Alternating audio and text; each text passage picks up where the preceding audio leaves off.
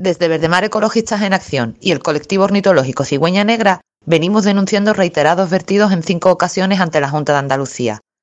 Vertidos de aguas residuales en lo que va de año al dominio público marítimo terrestre en la playa de los Lances, Tarifa.